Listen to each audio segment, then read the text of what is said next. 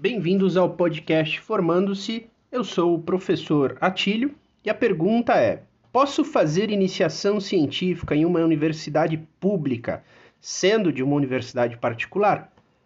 Este é um assunto que acabei respondendo também em outra pergunta do podcast, mas esclarecendo, isso é possível. Mesmo você sendo da universidade particular, matriculado em uma universidade particular, você pode fazer a sua iniciação científica em uma universidade pública, devidamente registrado, recebendo o seu certificado válido, publicando seus trabalhos normalmente.